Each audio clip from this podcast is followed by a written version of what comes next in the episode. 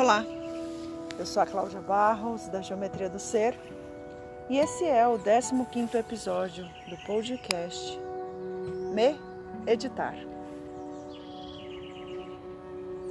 Quero hoje falar de um assunto que tem, tem mexido comigo de alguma forma. Sinto que nessa sociedade onde muita gente se acha racional demais, eu mesma me sentia racional demais. Sinto que precisamos colocar um olhar para um outro lugar. Esses dias, em um diálogo bastante caloroso, por assim dizer, percebi, percebi não só em mim, mas percebi em mim e nos outros que ali estavam no diálogo uma certa lógica emocional. Sim. Talvez você, perce... se você se pergunte, mas como assim lógica emocional? Se a lógica ela é racional? Não, não. A lógica que eu sinto que está muito presente nos nossos dias hoje é uma lógica emocional. E vou tentar me explicar. Quem sabe você pegue por aí. Quem sabe você se sinta inserido nessa lógica emocional também. É interessante quando a gente começa a falar de algum assunto, e, e o assunto que estava em pauta naquela roda era sobre é, os movimentos que estão agora acontecendo por conta da, é, da volta às aulas ou da pressuposta volta às aulas, porque, como eu tenho brincado, né, vivemos efetivamente no que o budismo nos ensinou, na impermanência da vida. Hoje, mais do que nunca, vivemos o lema do nosso filósofo: é o que tem para hoje. da filosofia do que tem para hoje. E, e com isso a gente não sabe quais são efetivamente as ações é, previstas né, para que a gente possa tomar as nossas decisões. E isso nos coloca em lugar de uma racionalidade emotiva ou numa lógica, que nem eu coloquei, numa lógica emocional. E a lógica emocional, ela vem de um lugar que é muito humano, né? Porque nós somos seres emotivos. E a lógica emocional, ela nasce a partir de um fato por exemplo, nesse que estava em pauta lá na roda. Então, o fato era que existe um movimento que agora parece que vai voltar, que é exatamente esse da volta às aulas. E ali existiu uma lógica emocional, né? Porque se as aulas voltam, é, eu me sinto ameaçado a, a contrair o, o vírus então, eu tenho só duas opções: ou eu mando meu filho ou eu não mando. E se eu mandar, eu fico no risco de contrair, e se eu não mandar, eu estou fora do que a sociedade ou do que a, a ideia né, de, de comunidade pressupõe. E essa lógica emocional, ela pressupõe algo muito curto? Ela pressupõe algo muito é, direto e a nossa vida não é assim.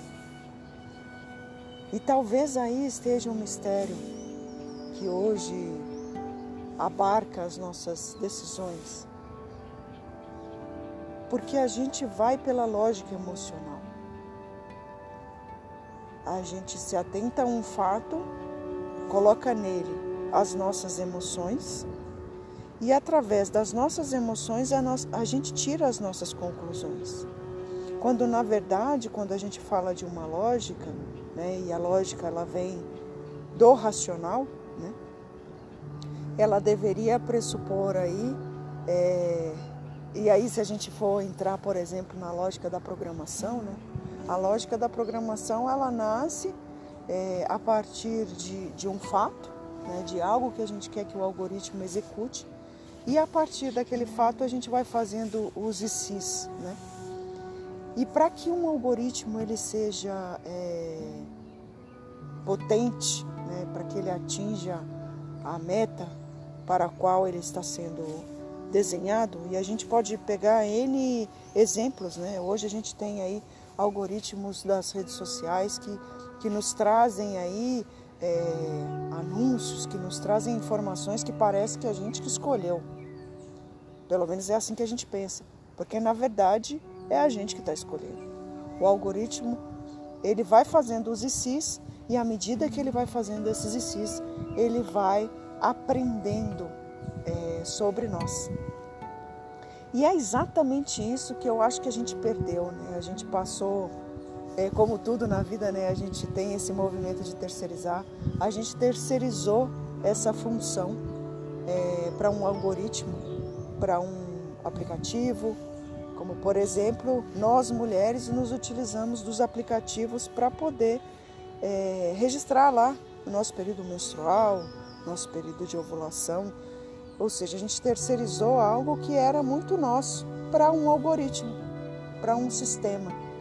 E esse sistema ele vai aprendendo à medida que a gente vai colocando, fazendo os inputs. E na verdade, quando a gente faz isso para lá, a gente deixa de fazer para cá, né? A gente deixa de fazer em nós. E aí nos resta o que? Nos resta a lógica emocional que é essa que geralmente, como a gente está muito à flor da pele por causa das, das impermanências né, que a gente tem percebido na vida, né, das inconsistências que a gente tem percebido cada vez mais frequentes, né, cada vez mais constantes, a gente vai entrando na lógica da emoção. E a lógica da emoção, ela tem esse gatilho, né, que quando é, é como uma chama, né, ela acende e pega fogo. Então a lógica da emoção nos faz é, ter esse e si muito curto e não estender ele para mais cenários e fazer com que a gente avalie mais possibilidades, mais oportunidades e que a gente consiga ter uma amplitude de percepção. Então a gente acaba é, concluindo com base naquele momento que a gente está vivendo. E, e, isso nos leva a decisões por vezes, é, eu não digo erradas, mas eu acho que decisões talvez que a gente não tenha considerado o cenário como um todo. A gente talvez tenha considerado apenas o cenário que a gente está vendo. E, e, não estamos sós, né? Acho que essa máxima é, também é uma das máximas que a gente precisa considerar. O não estamos sós e o somos todos um. Porque se a, se a gente tem uma decisão pautada na nossa visão apenas, apenas, a gente deixa de considerar o entorno que a gente está inserido. E, e, eu acho que quando a gente olha para esse lugar né, de, de lógicas emocionais, a gente precisa é, talvez se utilizar é, de uma ferramenta que eu falei no podcast anterior, o 14 episódio, que eu falo da pausa. Eu sinto que a pausa ela é uma ferramenta importante para que a gente também consiga é, colocar mais ICs. Aliás, quando eu comecei a programar, os meus primeiros algoritmos eles tinham, eles pressupunham vírgulas. Então, se a gente não colocasse a vírgula, o algoritmo dava erro.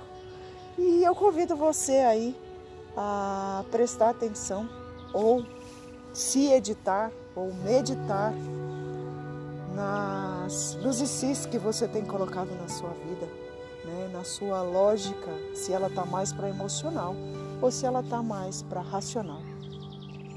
E por aqui eu respiro e eu vejo os meus ICs e eu percebo, e em me percebendo, eu me edito. E te convido também a se editar, a esse momento do me editar. Gratidão por você estar aqui. Eu sou a Cláudia Barros. Você me encontra nas redes sociais, mas principalmente no meu site www.geometriadoser.com.br. Eu sou mentora de projetos e engenheira de experiências. E o meu servir você encontra lá no meu site. Eu te aguardo no próximo episódio. Gratidão.